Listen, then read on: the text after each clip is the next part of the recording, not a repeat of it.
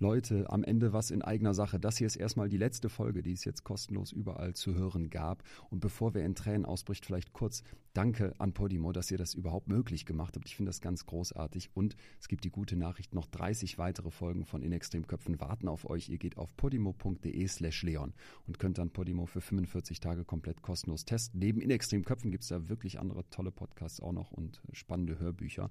Und abgesehen davon bin ich ja jetzt ähm, die letzten Shows auf Tour. Da gibt es fast keine Tickets mehr, aber es wird demnächst eine neue Tour geben. Also vielleicht sehen wir uns nochmal live. Haltet Augen und Ohren offen. Und abgesehen davon mache ich ja noch den Podcast Betreutes Fühlen mit Atze. Also genug Chancen, dass wir uns wiedersehen. Wenn ihr Bock habt, podimo.de slash Leon, guckt da mal rein. 45 Tage kostenlos, könnt weitere Folgen hören. Und ansonsten bin ich auch immer Freund davon, dass gute Inhalte auch ein bisschen was kosten. Podimo ist echt nicht teuer und ich finde, das lohnt sich richtig. Abgesehen davon gilt hier zum Schluss wie immer bleibt mir gesund und gewogen. Vielen, vielen Dank für all das Feedback zu all den Folgen. Bis dahin, euer Leon. Was ich oft gehört habe und was auch oft in den Kommentarleisten zu lesen war, war so, halt doch mal den Mund, wieso verschwindet sie nicht, wieso geht sie nicht einfach wieder zurück in den Keller oder geht sterben oder so etwas. Herzlich willkommen in Extremen Köpfen. Ich bin Psychologe Dr. Leon Winscheid und treffe in diesem Podcast Menschen, die Banken ausrauben, sich zu Tode hungern, anderen ins Gesicht schießen oder über Jahre hinweg in Gefangenschaft leben müssen. Erst beim genaueren Hinsehen erkennt man, dass sich hier im Extremen der Psyche Antworten auf die ganz eigenen Fragen des Lebens verstecken. Heute treffe ich Natascha Kampusch. Ihre Geschichte ging um die Welt. Im Alter von zehn Jahren wird Natascha von einem Mann in einen weißen Transporter gezerrt. Das Kind will schreien, doch sie bringt keinen Laut heraus. Jahrelang wird sie von da an in einem Haus und dort vor allem in einem Kellerverlies gefangen gehalten. Bis ihr mit 18 Jahren, also als erwachsene Frau, die Flucht gelingt. Der Täter wirft sich vor eine Straßenbahn und nimmt sich damit das Leben. Warum sie selber sagt, dass sie von einer Welt mit einem Feind heute in einer Welt mit tausend Feinden lebt, erzählt sie mir.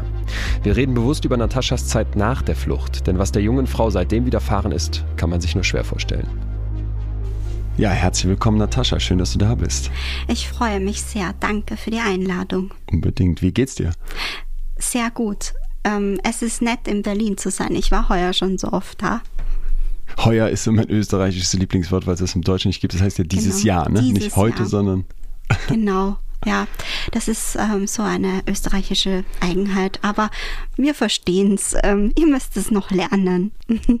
Da seid ihr uns äh, meilenweit voraus. Ja, ja mal. lassen wir das jetzt so stehen. Lassen wir das so stehen.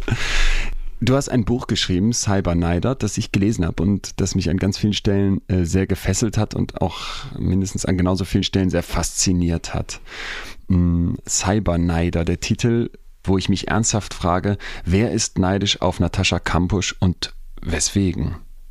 Das habe ich mich auch sehr lange gefragt, weil ich mir ja dachte, niemand wird neidig auf jemanden sein, der in einem Kellerverlies eingesperrt war und als Kind entführt wurde.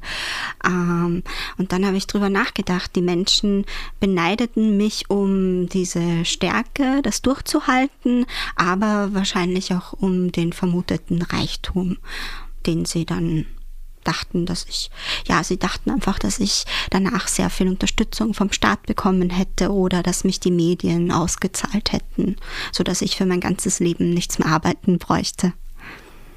Und das waren sie mir neidig weil vielen ist ja auch Schreckliches passiert und sie kommen einfach nicht aus der Situation raus und anstatt sich auf das Hier und Jetzt zu konzentrieren, sind sie einfach stark mit der Vergangenheit noch, also in die Vergangenheit verstrickt und mit ihren Problemen behaftet geblieben. Du hast dich am 23. August 2006 selbst befreit. Das heißt, den Anfang vom Internet hast du so nicht mitbekommen. Genau. Also ich habe das nur so, also schon ähm, Ende der 90er Jahre gab es wohl schon Internet und meine Schwester hatte einen Computer zu Hause. Aber ich habe das dann mitbekommen mit dem Internet, weil ich ja auch Radio hören durfte. Und da wurde dann auch immer auf Websites äh, verwiesen und auf Online-Services und auch in der Werbung gab es natürlich Hinweise darauf und sogar in Fernsehserien, die ich sehen durfte, aufgezeichneten Fernsehserien aus Amerika. Da war das Internet meistens stark vertreten, auch in Krimiserien und so. Hat man eine Vorstellung aber davon, was es ist? Hat man. Aber man hat keine Vorstellung, dass es nicht nur in die eine Richtung geht. Keiner warnt einen davor. Und ich möchte noch ganz kurz auch auf Meghan Markle eingehen. Die hat ja jetzt auch wieder gesagt, dass äh, sie gedacht hätte, dass der Umgang der Journalisten fair sein würde. Aber das kann es in den Boulevardmedien nie sein.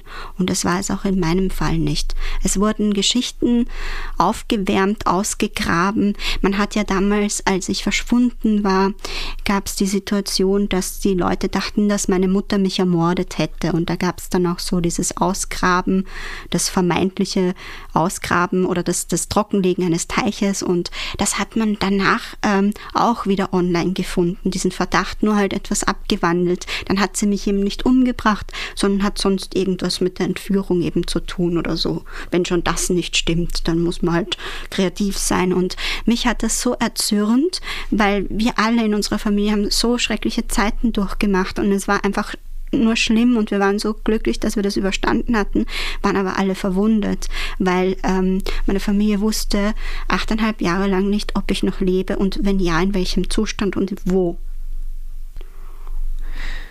Du hast dann in einem Interview mal kürzlich gesagt, ich bin von einem Umfeld mit einem Feind in ein Umfeld mit vielen Feinden geraten. Ist das das Internet? Ja, auch.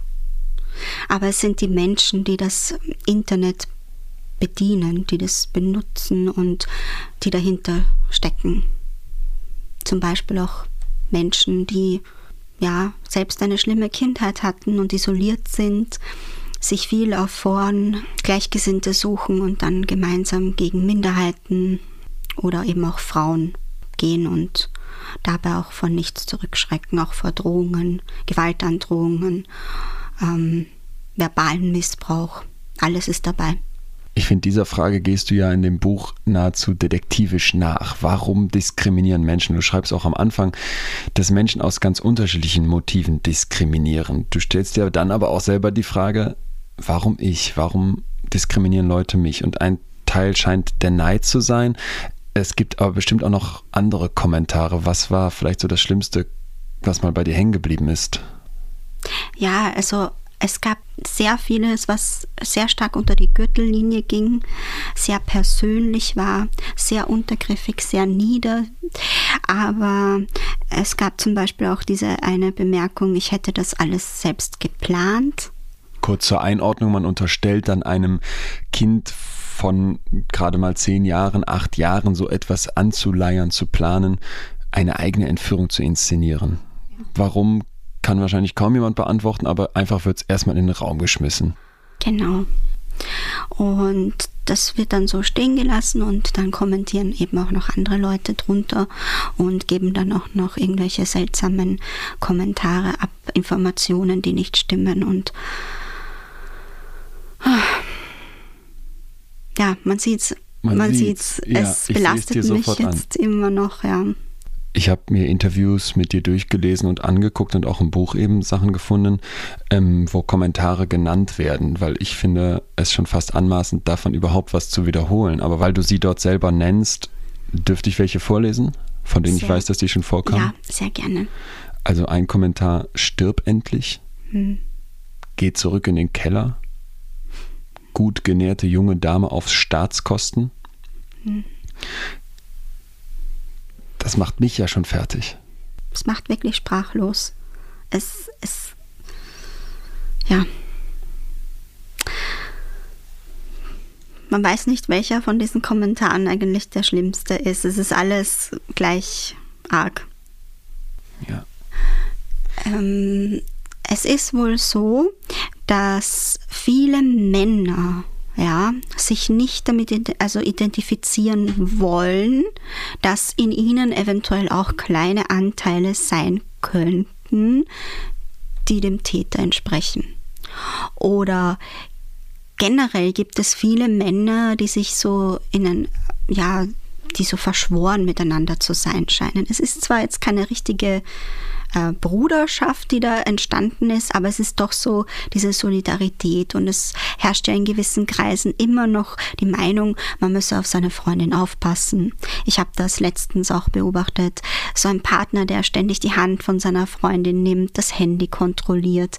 Das ist ja alles sehr besitzergreifend und äh, absolut äh, freiheitsberaubend und in vielen Leuten ähm, wohnt auch sowas inne und sie wollen das dann halt von sich weisen und in Wahrheit bin für diese Männer dann ich selbst schuld und vielleicht sogar, ich habe das auch mal von jemandem im echten Leben gehört, dass das grausam gewesen ist, dort wegzugehen, weil das ja ihn in den Selbstmord getrieben hat.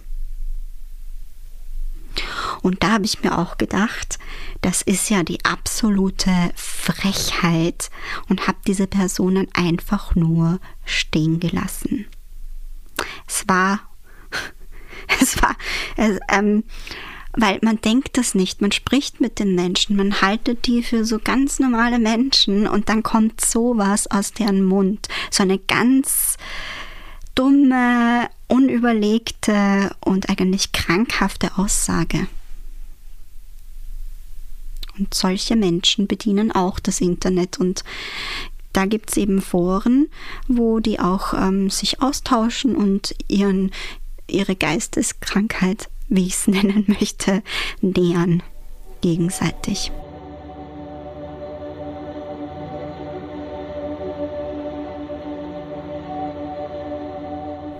Warum begegnen Menschen einem Opfer auf so schreckliche Art und Weise? Es gibt den Begriff der Schändung, was damit gemeint ist, dass die Schande der Tat auf das Opfer übertragen wird. Der Mensch ist ein Lebewesen, das das extreme Bestreben hat, normal zu sein. Und wenn dann etwas passiert, das unvorstellbar grausam ist, das gegen jede Norm verstößt, dann suchen manche Köpfe verzweifelt nach einem Ventil, um den Druck abzulassen. Und dieses Ventil kann dann das Opfer werden. Natascha.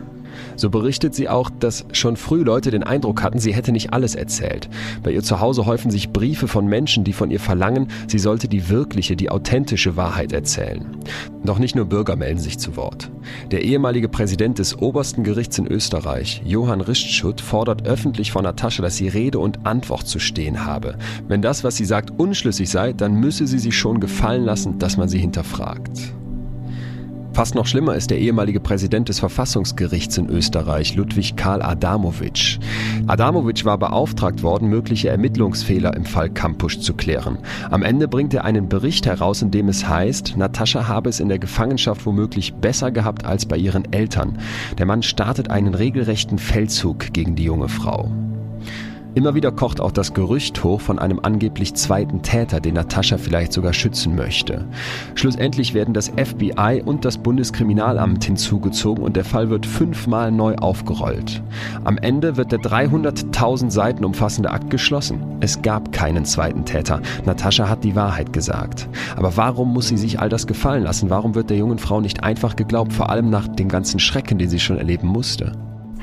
Man muss dazu sagen, diese Menschen, die sich da dazu geäußert haben, Adamowitsch gehört natürlich auch dazu oder gehörte dazu, waren nicht mit dem Fall betraut und hätten es auch nicht sein brauchen, denn es wurde ermittelt davor, danach, währenddessen und dank ihm dann noch einmal. Aber ja, ich habe es auch überstanden, wobei ich gerne das Jahr 2008, denke ich, war es, anders zugebracht hätte. Was war das Schlimmste dann in der Zeit im Jahr 2008? Ich, ich weiß nicht, ob es wirklich 2008 war, aber ich vermute es. Es war die Zeit, wo ich dann, wo diese die Vernehmungen nochmal von neuem stattfinden mussten und ich dann viele Stunden nochmal alles wiedergeben musste und irgendwelche seltsamen Aussagen von anderen Menschen widerlegen musste. Vielleicht um die Dimension mal klar zu machen, du hast ihn gerade auch angesprochen, Ludwig Adamowitsch, ehemaliger Präsident des Verfassungsgerichts. Der wurde also beauftragt, die möglichen Ermittlungsfehler aufzudecken und hat dann einen Bericht rausgebracht, in dem es heißt, Kampusch habe es in der Gefangenschaft womöglich besser gehabt als bei ihren Eltern. Mhm. Er soll also eigentlich Fehler aufdecken und macht dann einen regelrechten Feldzug gegen dich. Ja, ich habe es einfach nur nicht verstanden.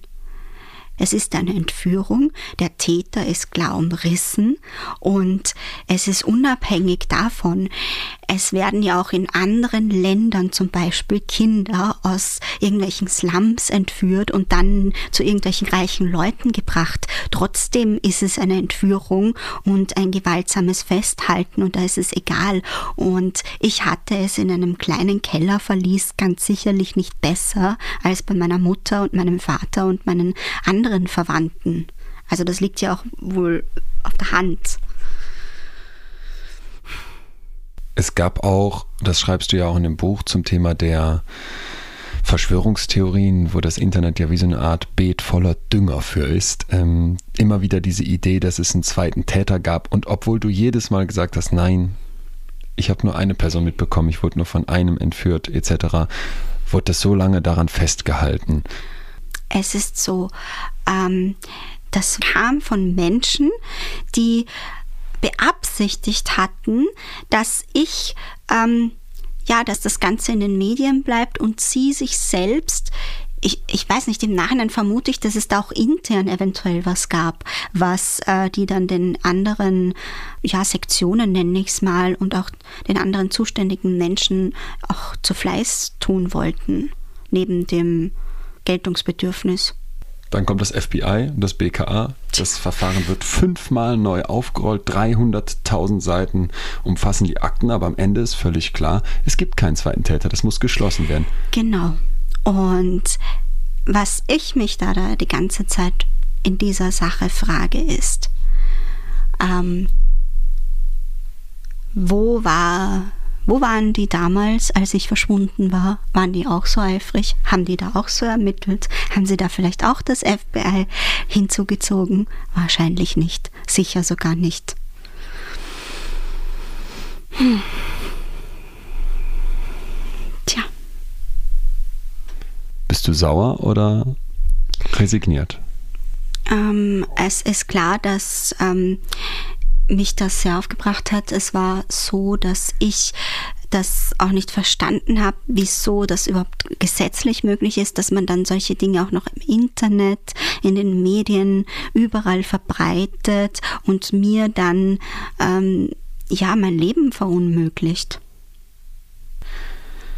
Wo dachtest du dann jetzt reicht's? Ich muss jetzt was sagen, ich muss anfangen dagegen zu kämpfen, was ja sicherlich auch Kraft kostet. Ich schreibe ein Buch über dieses Thema Cybermobbing, über dieses Thema Hass?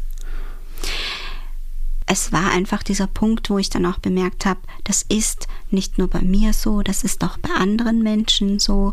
Und deshalb dachte ich, jetzt schreibe ich ein Buch. Und jetzt kommt alles rein, was ähm, ja, was jetzt aktuell ist und was den meisten Menschen begegnet.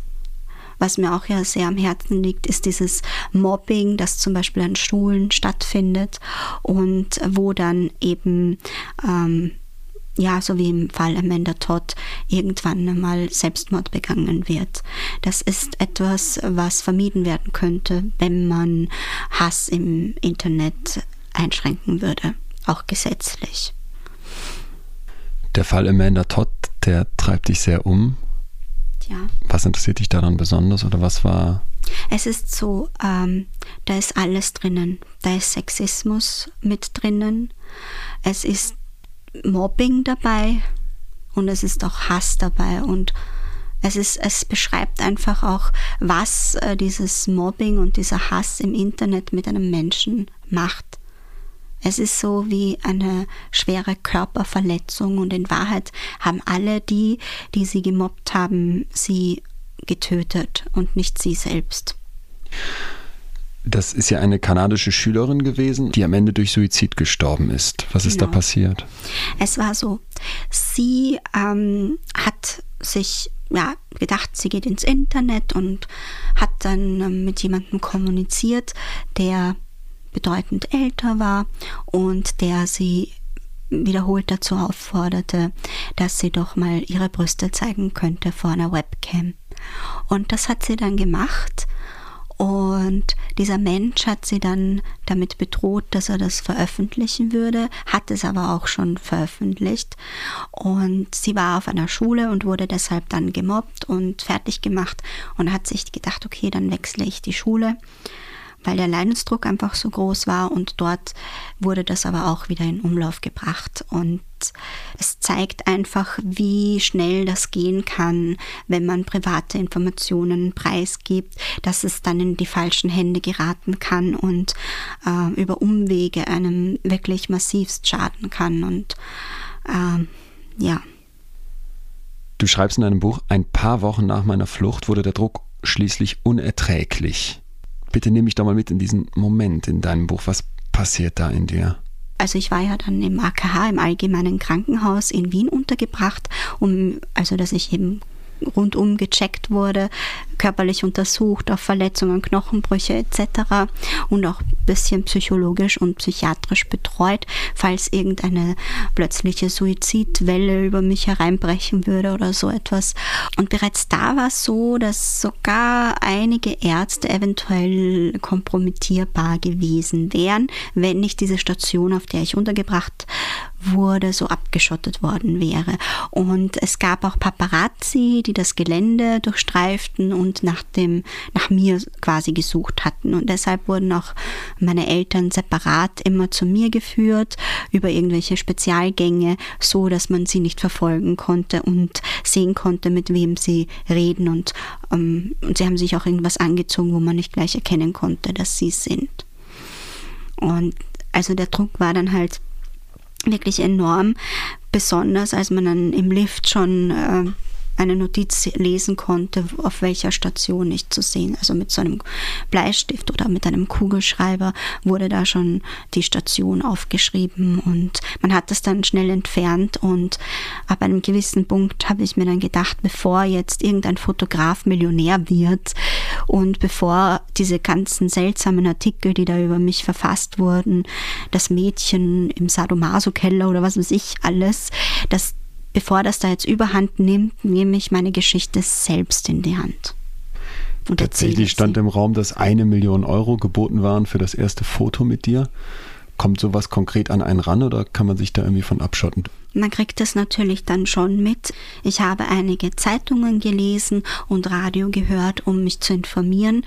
Und das Schockierende war, dass sogar Comedians sich in ihrer aktuellen Sendung dann gleich zwei, drei Tage nach meiner Selbstbefreiung über die Sache lustig gemacht haben, also über mich. Du hast dann ein Interview gegeben bei Thema, das ist eine ORF-Sendung. Genau. Wie kam es dazu? Es kam dazu, mir wurden verschiedene Journalisten vorgeschlagen, mir wurden auch deutsche Medien vorgeschlagen. Es gab eine große, ähm, ja, wie soll man sagen, ein Brainstorming, auch mit einem Medienberater gemeinsam. Und ich wollte, dass es ähm, ja, lokal bleibt und nicht irgendwie ausgelagert wird, so dass ich keinen Zugriff mehr auf das habe, was da verbreitet wird. Also ich wollte unbedingt haben, dass nicht irgendwelche Horrorgeschichten daraus werden. Und es wurden dann auch innerhalb des österreichischen rechtlichen Fernsehens verschiedene Moderatoren vorgeschlagen und unter anderem eben Christoph Feuerstein, der ein sehr anerkannter Journalist bei uns ist und auch ein äh, preisgekrönter Journalist, der sich immer mit solchen Themen auseinandergesetzt hat und hat auch meine Eltern über die Jahre immer wieder mit Sendungen begleitet, in denen meine Eltern eben über mich berichteten und aufriefen, dass jeder, der Hinweise hätte, sich doch bei ihnen melden sollte. Und er hat sie immer unterstützt und ihnen auch Senderaum eingeräumt. Ja, Kanntest du diese Sendungen schon? Hattest du die gesehen, bevor du dich befreien konntest? Ich kannte diese Sendungen nicht. Zufällig? Oder konntest du ganz ich wenig Fernsehen gucken? Ich, ich kannte es dann schon, weil mein Entführer, der hat weil er auch sehr seltsam war, in diese Videokassetten, die er mit aufgezeichnet hat, ab und zu nur die Anmoderation von dem Herrn Feuerstein hineingeschnitten ähm, aber ohne dass es um ein konkretes Thema ging. Also es war nur so dieses heute ist wieder Thema und so. Also der wollte quasi vielleicht auch so ein bisschen mit dem Gedanken spielen, dass ich mehr über mich erfahren könnte, aber dann doch wieder nicht. Wieder diese volle Kontrolle dann. Ja, genau. Sprich, du hast Videokassetten bekommen von irgendwelchen Fernsehaufzeichnungen, damit genau. du ein genau. bisschen Unterhaltung hast. Und dazwischen Und dann so ein kleiner. Ja. Wie, wie perfide. Ja. Spielt bei sowas, wenn es dann sich alle um dich reißen, denn klar, es werden einem Moderatoren vorgestellt, man hat die freie Auswahl, die ausländischen Medien, die Deutschen interessieren sich natürlich auch besonders. Spielt dann dabei Geld auch eine Rolle?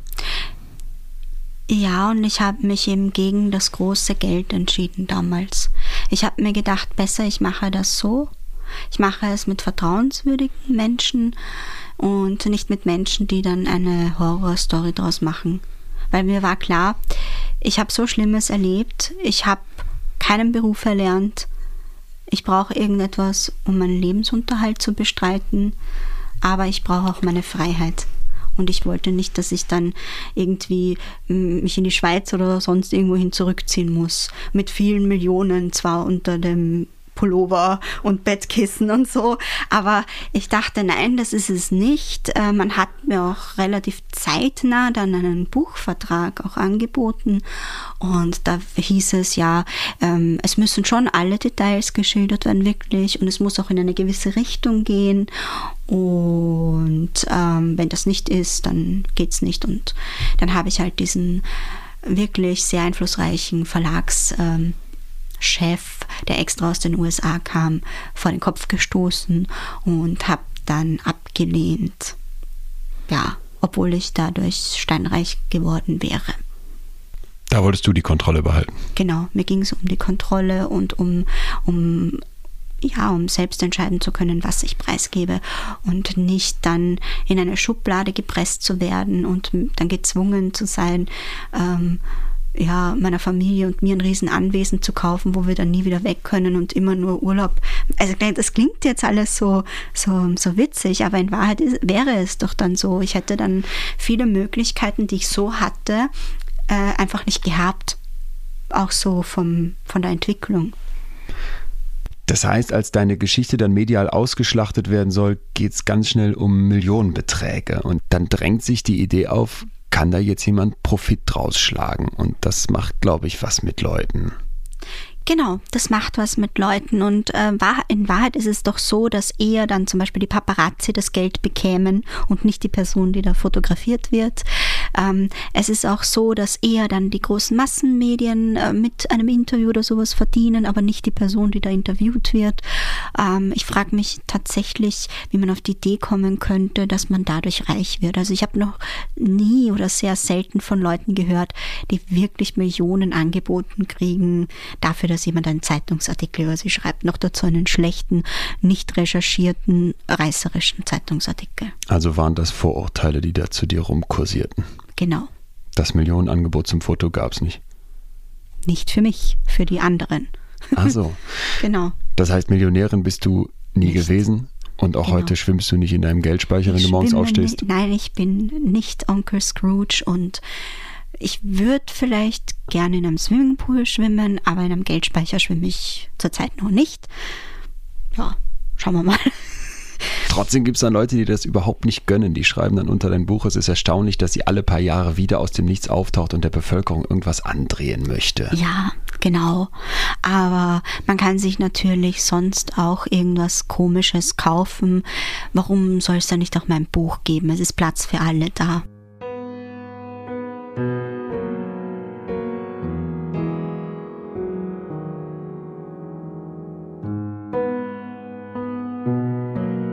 Wenn man Natascha reden hört, bekommt man den Eindruck, die Leute gönnen ihr gar nichts. Woran mag das liegen? Um das zu begreifen, muss man sich ansehen, was kurz nach Nataschas Flucht über sie hereinbrach, nämlich maximaler Druck. Als Natascha nach ihrer Flucht die Polizeistation verlässt, gibt es Bilder von ihr mit einer Decke über dem Kopf und sehr dünnen Beinen, die unten nur rausragen. Diese Bilder gehen um die Welt. Jetzt wollen alle, dass die Decke fällt, jeder will das Opfer sehen. Doch was die Welt dann zu sehen bekommt, entspricht nicht dem, was viele erwarten. Natascha ist in den Augen mancher Menschen kein typisches Opfer. Sie gibt im ORF ein Interview und erzählt ihre gesamte Geschichte. Die ist tragisch, aber die junge Frau lächelt und sagt, dass es ihr den Umständen entsprechend gut geht. Vor allem strahlt sie eine Kraft aus, die vielen scheinbar einfach nicht ins Konzept passt. An der Stelle muss man sich mal klar machen, was es bedeutet, mit zehn Jahren in Gefangenschaft zu geraten und erst als volljähriger Mensch zum Beispiel die eigene Mutter wiederzusehen. Dass da nicht gleich alles normal ist, dass es dann gar kein Normal geben kann. Das wollen viele Leute nicht begreifen, denn natürlich erwartet man aus der eigenen Erfahrungshaltung her, dass man sich dann als Mutter und Tochter um den Hals fällt, dass man zusammen in den Urlaub fährt und alles so ist wie vorher. Doch diese lange Zeit trennt Menschen, trennt Köpfe. Statt Respekt, statt in Ruhe gelassen zu werden, hagelt es jetzt Unverständnis für Natascha. Natascha will mit ihrem ersten Fernsehinterview die Kontrolle behalten, Druck von sich selbst nehmen. Doch das gelingt leider nicht. Im Internet fällen die Menschen ihr ganz eigenes Urteil. Die Gerüchte kochen hoch, der Hass brodelt. Bereut Natascha, damals die Decke vom Kopf genommen zu haben, nicht anonym geblieben zu sein? Also die Möglichkeit gab es dann, nachdem die Paparazzi schon so auflauerten, leider nicht mehr. Aber ähm, ja, also das mit der Decke, das wollte ich, weil ursprünglich war natürlich mein Gedanke schon, dass ich nicht unbedingt gesehen werden möchte. Zum einen, weil man ja auch auf den Bildern sieht, welche dünne, weiße, blasse, bläuliche Beine ich habe und weil mir das auch äh, unangenehm gewesen wäre, wenn man mich dann so als halbe Leiche überall in der Zeitung abgebildet hätte. Das wusste ich ja schon, weil das weiß jeder, dass, dass es peinlich sein kann, wenn man, also das weiß man auch als Kind und auch als Kind der 90er Jahre, wo es eben noch kein Internet gab oder so, dass das dann auch nicht so vorteilhaft ist. Und ähm, ich hatte schon am Anfang so das Gefühl, vielleicht bieten die mir ja auch eine eigene, eine neue Identität an. Aber ich habe mich dann so mit denen beraten und ich habe mich auch mit mir selbst so ein bisschen beraten. Das hätte ja geheißen, dass ich meine Familie nur ganz selten sehen könnte und nur verkleidet oder dass die auch dann alle eine komplett neue Identität annehmen müssten, weil ja dann die Journalisten, die ja jetzt schon auf Fotos warten, denen dann nachgereist wären. Die hätten das dann schon bemerkt, die wären einfach meiner Mama nachgefahren mit dem Auto oder irgendwo hin nachgeflogen und hätten das schon irgendwie mitgekriegt, ja. Dann hätten sie eben beobachtet, wo sie hinfliegt und hätten dann den nächsten Flug gebucht und versucht, was rauszufinden. Also ähm, das fiel schon mal weg und ich wollte auch, ich hatte ja die ganze Zeit in der Gefangenschaft dieses Gefühl, ähm, ja, dass ich noch lebe und dass es niemand weiß, was ja auch so war. Und dass ich ähm, mich bemerkbar machen möchte. Und das wäre ja dann komisch, wenn ich jetzt meine meine Identität, um die ich so kämpfen musste, die ich so aufrechterhalten musste, wenn ich die dann weggeben hätte müssen aufgeben und äh, lügen. Weil was hätte ich dann den anderen Leuten erzählt? Ich bin Lieschen Müller und bin aus Mönchengladbach oder so oder keine Ahnung. Und war die letzten 18 Jahre irgendwo. Ja, oder so. Ich weiß es ja nicht. Also, ja. Ja, was hätte ich da erzählt? Es gab aber Leute, die haben immer daran geglaubt, dass du zurückkommst. Ich habe von deiner Mutter in einem Interview gehört, was mich so beeindruckt hat, war, wurde sie gefragt, warum sie nie aus der Wohnung weggezogen ist, in der ihr ursprünglich wohntet. Und da meinte sie, wenn die Natascha sich irgendwann befreien kann, wenn die rauskommt, dann weiß die, wo sie hin muss. Und sie hat auch irgendwie sich einen roten Golf dann nochmal neu gekauft, damit, wenn du sie irgendwo siehst mit dem Auto, du direkt weißt, wo es hingeht. Genau, also das war ja auch so ihr Markenzeichen, also immer, immer VW und immer rot und, und sie hat auch ihre Schlüssel nicht gewechselt, also ihr Schloss. Das heißt, ich hatte ja einen Satzschlüssel dabei und da hätte dann jederzeit jemand reingekonnt. Wo bist du als erstes hingelaufen? Ähm, weg von dem Haus und dann in so eine Schrebergartensiedlung. Die ist aber jetzt nicht mehr zugänglich. Das heißt, jetzt zum heutigen Zeitpunkt könnte ich dann dorthin nicht mehr flüchten. Und die Menschen waren auch nicht sehr nett. Ich finde das deswegen so wichtig, das zu verstehen, auch wie das dann direkt danach ablief für deine Eltern zum Beispiel. Für deine Mutter haben wir ja gerade darüber gesprochen, weil es dann auch schnell hieß, deine Mutter würde gar nicht trauern, sie wäre nicht traurig und dann hieß es ihr gegenüber so, sie wäre so eine Rabenmutter. Und das finde ich ist ja. wieder diese öffentliche Verunglimpfung, genau. wo man sich fragt, Moment mal, wie eine Mutter mit so einem schrecklichen Verlust umgeht, das bleibt doch ihr eigentlich überlassen, aber das wurde ihr nicht überlassen. Genau, es wurde ja nicht überlassen und es wurde auch dieses, wir müssten dann jetzt, äh, was weiß ich, zusammenziehen und irgendwie lustig durch. Das, das macht man doch nicht. Wenn man das überstanden hat, ist man mal heilfroh, dass es jetzt so ist und dass man sich wieder hat und man ist dann nicht jetzt auf neue Sensationen aus. Das verstehen die Leute nicht, weil die Sensation an sich und das Besondere an der Sache ist ja, dass man sich wieder gefunden hat und man freut sich allein schon darüber und das ist egal, ob man da jetzt am Busbahnhof ist oder ob man gemeinsam einen Urlaub irgendwo macht. Aber das haben die alle nicht so verstanden. Die dachten, das geht so, so schnell. Ja, so als könnte jemand, der sich gerade das Bein gebrochen hat, dann zwei Wochen später, nachdem sie ihm den Gips abgenommen haben, schon wieder surfen oder so. Also so ungefähr. Und ähm, so war das. Als ich eingesperrt war, wurde ich regelmäßig verprügelt und sah oft arg aus. Viele hatten sich wohl erwartet, dass ich mich der Öffentlichkeit präsentiere mit Wunden, Beulen und Schwellungen. Das schreibst du in dem Buch und damit willst du ja wahrscheinlich erklären, das war es aber nicht. Als du so gebrechlich bist, hast du die Decke über dem Kopf und als man dich erst wirklich in der Öffentlichkeit sieht, nämlich in diesem Interview, genau. strahlst du schon eine Power aus, die mich umgehauen hat. Dankeschön. Naja, es war einfach diese überschwemmende Freude, die mich durchflutete. Es war einfach so dieser Stolz, dass ich das geschafft hatte. Es war aber natürlich auch das nette Gespräch mit dem Herrn Feuerstein. Es war einfach alles zusammen. Es war so dieser Triumph auch über den Täter. Ganz anders als jetzt der Stereotyp des Opfers, so wie er wahrscheinlich in ganz vielen Köpfen ist. Ja, also es ist ja oft so, dass Opfer dann auch weiterhin so behandelt werden.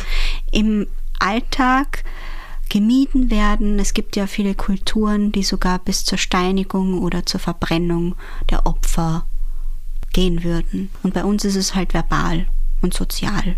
Man versucht dann nicht äh, zu sagen, okay, wir strecken dir die Hand aus, sondern was ich oft gehört habe und was auch oft in den Kommentarleisten zu lesen war, war so, halt doch mal den Mund, was willst du denn noch alles und so weiter.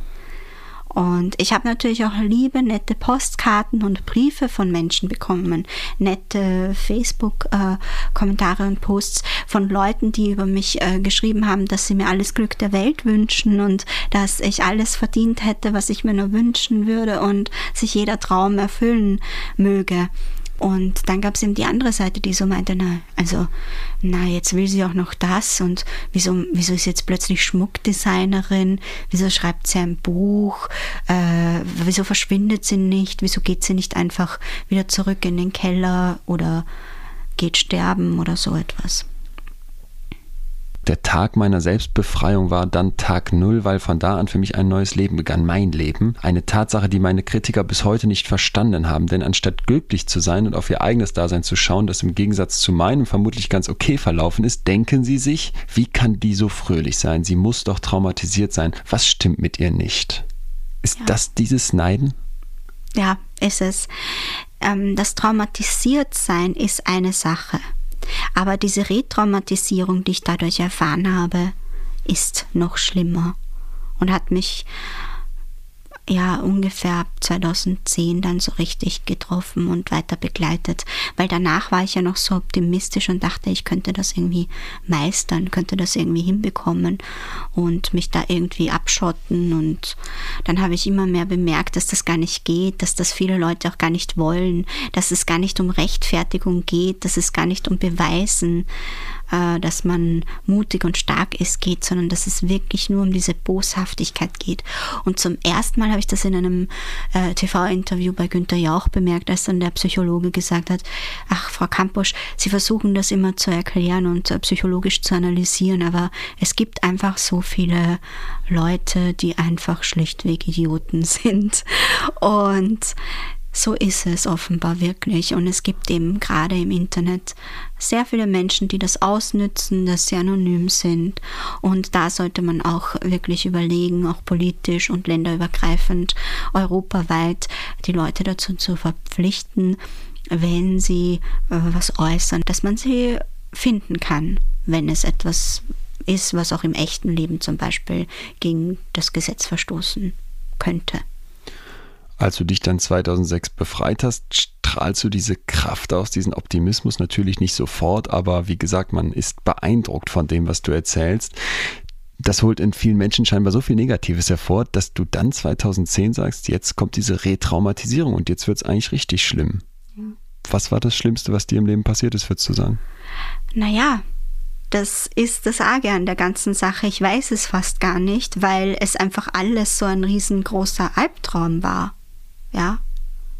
Weil es ist so wie in diesen Filmen, wo man dann quasi so glaubt, der Held hat es geschafft und das Alien ist besiegt. Alle freuen sich, essen, irgendwas gemeinsam feiern und dann glühen die Augen von irgendjemandem rot auf. Und ähm, so habe ich die Situation so empfunden, ähm, als wäre ich einfach von einem Albtraum in den nächsten aufgewacht. Das heißt, du sagst jetzt nicht, das Schlimmste war die Entführung? Zumindest nicht direkt das ist auch etwas, was die Leute einfach nicht verstehen können. Ich denke, es war einfach alles zusammen, weil dieses Gefangensein jahrelang ist ja auch schlimm. Also ich weiß schon, es gibt Menschen, die werden eben entführt und ein paar Tage später auch wieder äh, freigelassen wurden. Und für die ist das schon ein Leben lang traumatisierend. Aber für mich ist äh, auch diese Gefangenschaft einfach das Schlimme an der Sache, weil man ja isoliert ist und niemanden ein Lebenszeichen geben kann und davon ausgehen, also ich musste ja davon ausgehen, dass ich dann dort auch als Skelett irgendwann mal enden könnte ohne dass meine Mutter jemals erfahren hat, was mit mir los ist. Was ich ganz auffällig finde, ist, du sprichst in der Vergangenheit. Und hast auch eben gesagt, das war ein Albtraum. Ja. Hier sind wir im Heute. Genau. Und das lasse ich mir jetzt von niemandem mehr nehmen. Und Menschen, die gerne über das alles philosophieren wollen, sind herzlich eingeladen. Nur dürfen sie sich eben nicht ähm, im Internet negativ darüber äußern, sondern können das ihrer Katze erzählen, wobei ich das auch als tierquälerisch empfinden würde. Und ja. Trotzdem sagst du, es gibt Leute, die, da freust du dich drüber, die schreiben dir auf Twitter konstruktive Kritik. Ja. Da habe ich mich gefragt, wie sieht die aus? Konstruktive Kritik, also zum Beispiel so, ich habe den letzten Artikel gelesen, Hut ab, äh, genial, ich habe das Buch gelesen, ich finde, ich kann mich wiederfinden, ich kann mich identifizieren. Ähm, also so ein positives ja, Feedback. Ja, so ein positives Feedback und auch Menschen, die Aufbauendes in Bezug auf die Leute, die mir was Negatives wollen, dass die dann auch zurückposten und sagen, das geht so nicht und also das finde ich dann auch ganz gut, weil das äh, dazu würde ich auch jeden auffordern, wenn er sowas liest, dass er dann ähm, direkt gleich was drunter schreibt, was, was das Ganze wieder so ein bisschen ausgleicht oder das vielleicht sogar ähm, ja von sich aus meldet, auch wenn es ihn nicht selbst betrifft. Das tue ich tatsächlich. Also ich melde Sachen, wo ich das Gefühl habe, es geht gegen die Verfassung, ja. es ist nicht mehr Meinungsfreiheit, sondern Menschenverachtend. Ja. Was ich nicht tue, und da höre ich jetzt deinen Appell gerade und finde, da sollte man drüber nachdenken, ist, wenn ich was Schlechtes lese, irgendwelche Trolls, irgendwelche Hasskommentare, dass ich sage, da setze ich jetzt meinen Gegenpunkt dazu. Genau. Viele machen das ja nicht, weil sie sich denken, okay, das ist ein Troll und man möchte ihn nicht füttern. Aber man kann ja auch einfach ein Statement abgeben, keine Diskussion anzetteln mit diesem Hater, sondern einfach nur so, ich finde nicht und das dann so belassen, irgendein Smiley oder so, Blümchen, Herzchen, Sonne und dann freut sich die betreffende Person. Das heißt, du liest die Sachen aber. Ja, aber vieles wird mittlerweile auch ein bisschen vorsondiert. Besonders die Sachen, die an meine Webseite geschrieben werden, kriege ich nicht alle mit. Also diese Sachen wie, man sollte dich vergewaltigen, äh, man sollte dich nochmal einsperren oder so etwas. Das lese ich, lese ich alles nicht. Das habe ich ab und zu dann halt mitbekommen, wenn es mir dann noch so erzählt wurde, aber nicht jetzt, um mich zu verängstigen, sondern um aufzuzeigen, warum man mir das dann nicht direkt gleich weiterleitet und warum es dann auch nicht zu lesen ist auf meiner Webseite. Also weil es ja sofort äh, entfernt wird.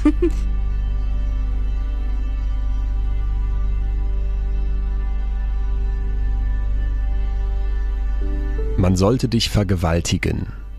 Machen sich die Leute nicht klar, wie es sich anfühlen muss, so etwas zu lesen, so etwas zu lesen als Natascha Kampusch? Der Grund dafür, dass Menschen solche Hasskommentare einem Opfer wie Natascha Kampusch zukommen lassen, ist, dass sie nicht mitfühlen wollen oder nicht mitfühlen können.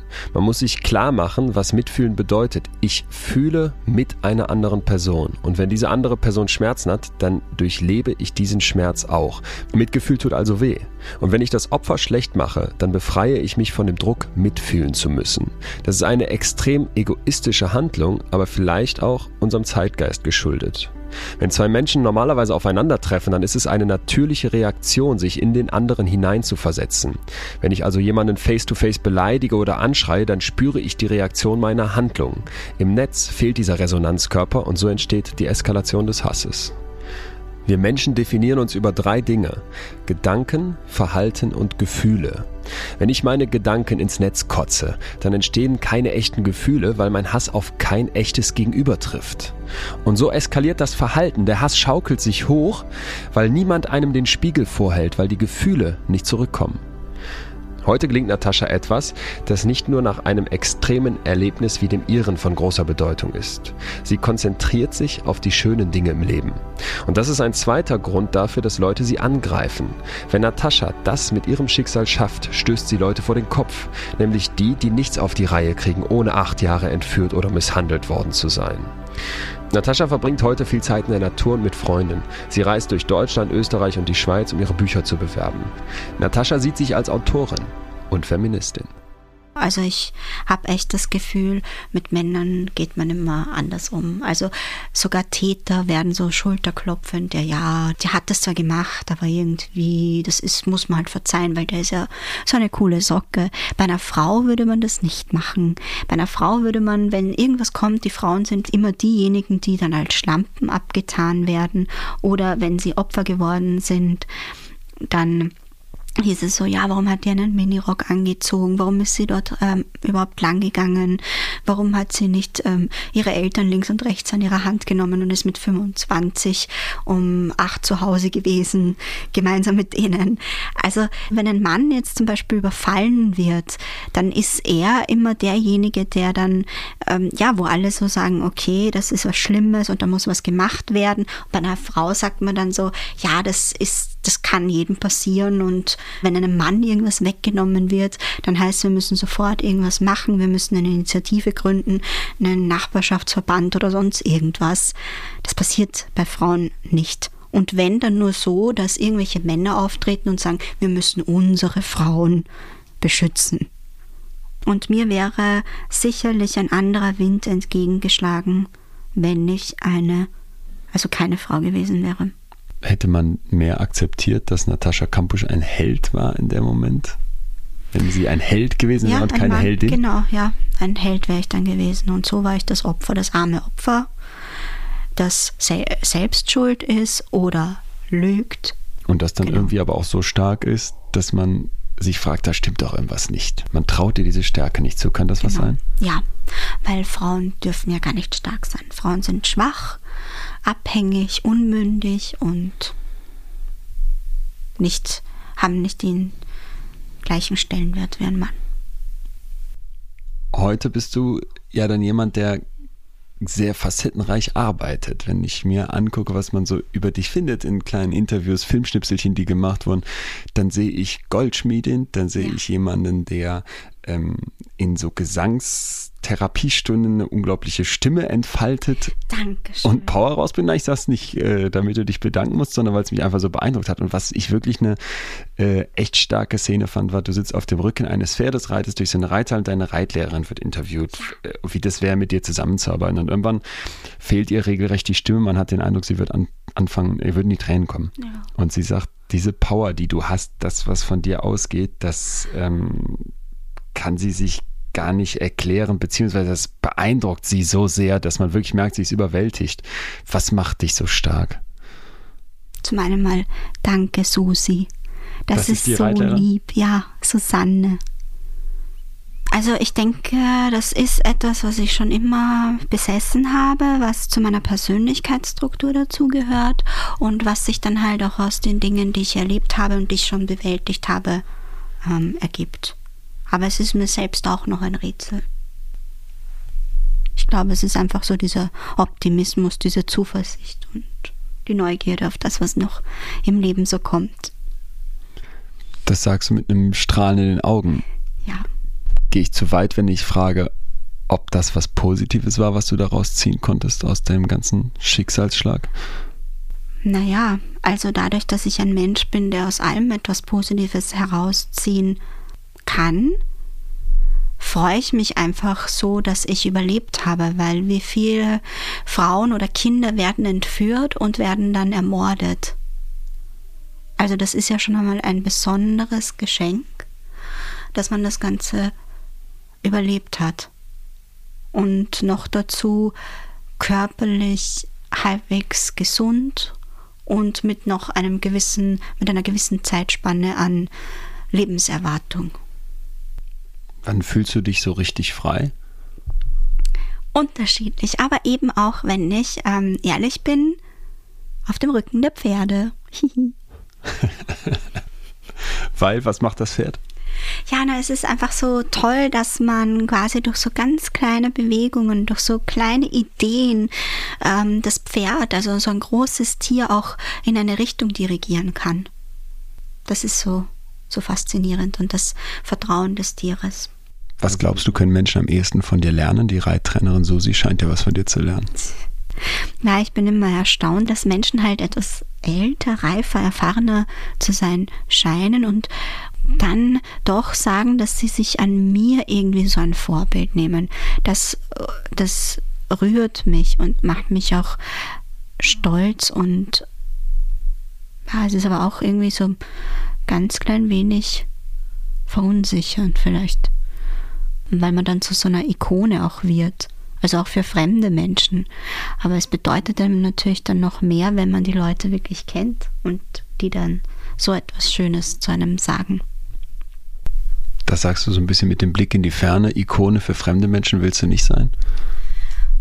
Äh, mittlerweile schon, sonst hätte ich ja nicht meine ersten beiden Bücher geschrieben.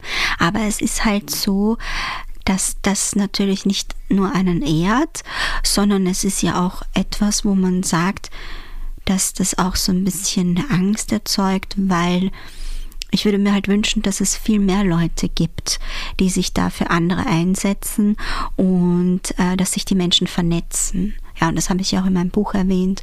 Es gibt ja auch diesen Hashtag CyberUnity und ich möchte einfach auch, dass die Leute einfach alle untereinander so viel Zivilcourage, äh, Nächstenliebe zeigen, dass es dann nicht mehr einzelne Personen, wie zum Beispiel auch die Umweltaktivistin Greta Thunberg, benötigt. Und wenn du jetzt dir für die Zukunft was wünschen dürftest, was ist so dein nächster Traum, der am liebsten in Erfüllung gehen sollte? Also ich habe so gelernt, man soll sich diesen Traum ähm, irgendwie bis zu seinem Geburtstag oder bis man eine Sternschnuppe irgendwo sieht, aufheben. Das ist jetzt Und aber auch tiefenpsychologisch. Dann darf man so lange nicht drüber reden, bis sich das erfüllt hat oder so. Oh, verstehe. Das heißt, du möchtest es nicht sagen. Genau. Und bist du zufrieden gerade so, wie es ist? Ja, aber es gibt natürlich immer noch äh, Verbesserungs Bereiche, Möglichkeiten und Chancen, die ich noch wahrnehmen möchte. Ja. Das wird man ja immer gefragt im Bewerbungsgespräch. Woran möchten Sie noch arbeiten? Was sind Ihre Schwächen? Was würdest du antworten? Und die ehrliche Antwort, nicht die gelogene Bewerbungsgespräch-Antwort. Genau. Ich bin zu pünktlich und ich gebe mir zu viel Mühe. Genau, und ich liebe es im Regen um halb vier in der Früh. Zu schon. Ihnen ins Büro zu fahren, genau. genau. was was wäre die ehrliche Antwort von dir, Natascha? Die ehrliche Antwort. Naja, also ich kann nur sagen, woran ich immer schon arbeite und was mir halt sehr wichtig ist, ist andere Menschen zu verstehen, die Beweggründe von denen rauszufinden. Und an mir selbst ähm, möchte ich halt auch noch einiges ändern. Also nicht was das Verständnis von anderen Leuten anbelangt, aber so ähm, was das Verständnis von mir selbst anbelangt und, und auch so dieses, dieses Erkennen der eigenen Persönlichkeit. Ich weiß schon vieles über mich, aber ich bin gespannt, was da noch alles so kommt. Das kann ich gut nachvollziehen. Sich selbst begreifen. Warum ja. tickt man, wie man tickt? Ja, das ist, glaube ich, so einer der sehnsüchtigsten Wünsche, die wahrscheinlich viele Menschen haben. Und ich finde es einfach immer spannend, zu sehen, wie es weitergeht. Weil jeder Tag endet mit so einer Art Cliffhanger und es, man weiß nie, was am nächsten Tag kommt und wie es kommt. Das Schlusswort in deinem Buch die Schuld liegt einzig und allein beim Täter, der die Grenzen des Opfers überschreitet und ohne dessen Einverständnis handelt. Das hast du von einer Psychologin zitiert. Da draußen gibt es A ganz viele Täter und B ganz viele, die vielleicht noch zum Täter werden. Genau. Was würdest du denen sagen wollen? Ja, also überlegt mal, ähm, wie ihr euch selbst fühlen würdet, aber das funktioniert bei den meisten Tätern, also bei den potenziellen Tätern schon gar nicht mehr, weil sie einfach schon im Vorfeld das Gefühl für andere Menschen verloren haben. Aber wichtig ist, ähm, sich wirklich drei, vier Mal oder zumindest zweimal zu überlegen, muss ich das jetzt posten? Ich weiß, ich finde diese Politikerin, diese Frau, wen auch immer, den Osterhasen unsympathisch, aber muss ich mich jetzt dazu äußern? Muss ich mich zum Beispiel zu einem Thema, das sowieso schon von anderen Leuten behandelt wird und auch ähm, ernsthaft behandelt wird, wie zum Beispiel Zuwanderungspolitik, muss ich mich dann jetzt noch öffentlich mit einer unqualifizierten, völlig sinnlosen und auch äh, themenverfehlenden Äußerung zu Wort melden? Muss ich das wirklich? Und dann sagen, nein, muss ich nicht. Ich kann was Sinnvolleres machen. Ja, weil die ganzen Menschen, die dann immer so zum Beispiel rassistisch sind, die könnten ja, ähm, wenn sie, wenn sie sagen, ja, was argt an unserer Gesellschaft und man müsste jetzt für uns mehr tun, dann sollen diese Menschen doch rausgehen ins echte Leben und für uns mehr tun, anstatt da jetzt, ähm, also weil mir scheint so, als wären diese Leute sehr negativ und wollen es gar nicht besser machen. Und ich bin dafür, dass man es einfach, ja, dass man es so versucht, wie ich es auch versuche. ähm, sich was Positives zu suchen und nicht immer Hass fortpflanzen. Vielleicht auch Psychotherapie wäre ganz gut in manchen Fällen. Für, für viel mehr Leute, als sie denken wahrscheinlich, ja. Genau, die wissen das gar nicht. Also solltest du jetzt zuhören, ja genau, du bist gemeint, überlege es dir. Mm, du musst ja nicht jede Woche hingehen, aber vielleicht einmal im Monat. Du kannst auch nur einmalig hingehen. Aber bevor du zum Täter von Hass im Netz wirst, ja, überlegst dir oder rede mal mit einem guten Freund oder einer Freundin drüber. Glaubst du noch an das Gute im Menschen?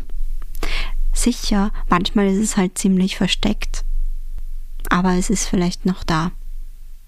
In jedem Menschen? Man weiß es nicht. Und ich habe auch beobachtet, dass es viele Dinge gibt, die einem Menschen antun, die aber trotzdem auch wieder was Gutes bewirken, weil man sich dann entweder mit Menschen auseinandersetzen kann, die auch Kontakt zu dieser schrecklichen Person hatten, oder aber man findet durch jemanden, den man über diese Person kennenlernt, ähm, ganz viel Frieden in sich, findet äh, Verständnis und, und, und, und lernt einfach wunderbare Menschen kennen. Ja? Also wo viel Licht ist, ist viel Schatten, aber wo viel Schatten ist, ist auch viel Licht. Also ich denke, dass auch ähm, manchmal das Kennenlernen von nicht so netten Menschen zu wunderbaren Freundschaften mit anderen Leuten führen kann. Also manche Leute glauben mir meine Persönlichkeit auch einfach nicht, aber ich bin schon so weit, dass ich sage, das ist mir egal. Ich muss es niemandem beweisen. Ich bin so und ich werde mich nicht verändern und wenn dann nur freiwillig. Als Natascha hier zur Studiotür in Berlin reinkam, ist mir kein Opfer begegnet, sondern ein ganz normaler junger Mensch, was dann auch immer normal sein soll. Und trotzdem gibt es weiterhin diese Ansprüche, die Erwartungen an Natascha. Keiner, dem ich davon erzählt habe, dass ich mit Natascha Campus sprechen werde, war wirklich neutral. Alle, auch in meinem engsten Umfeld, hatten irgendwelche Arten von Erwartungen an die Frau. Das hat mir nochmal deutlich gemacht, wie gefährlich das sein kann. Man stelle sich einmal vor, dass alle wissen, dass du acht Jahre im Kellerverlies saßt, im Bett an deinen Entführer gefesselt warst, geschlagen wurdest, gehungert hast und gequält wurdest. Wie soll man sich danach verhalten, ohne dass jede Kleinigkeit in irgendeine Richtung interpretiert wird, ohne dass jeder an dir etwas Komisches sehen und finden kann? Und wehe, du erscheinst dann nicht wie ein typisches Opfer, dann wirkst du besonders verstörend. Bewerten ist für uns Menschen viel einfacher als nachdenken und deswegen lieben wir es, andere zu bewerten, statt sie verstehen zu wollen. Im Netz geht der Daumen deswegen nur hoch oder runter. Mitgefühl oder Empathie können digital nicht funktionieren. Das Komische ist nicht, wenn sich eine Person wie Natascha komisch verhalten würde, sondern unsere Erwartungshaltung an diesen Menschen. Und dass eine Gesellschaft auf dem Opfer eines Verbrechens rumhackt, verrät viel über unseren Umgang. Wir wollen in Schubladen denken, wir vertrauen unseren Vorurteilen, statt wirklich nachzudenken. Was mich an Natascha so sehr fasziniert, ist, dass sie die Opferrolle, die Opferschublade, in die jeder sie stecken wollte, nie akzeptiert hat. Weder damals in Gefangenschaft noch heute in Freiheit. Nächste Woche treffe ich Raimund Ludwig, ein junger Mann, der zu der absoluten Minderheit der männlichen Essgestörten zählt. Dieser schreckliche Plan hat Raimund zu einem Gefühl gebracht, das für uns alle elementar wichtig ist.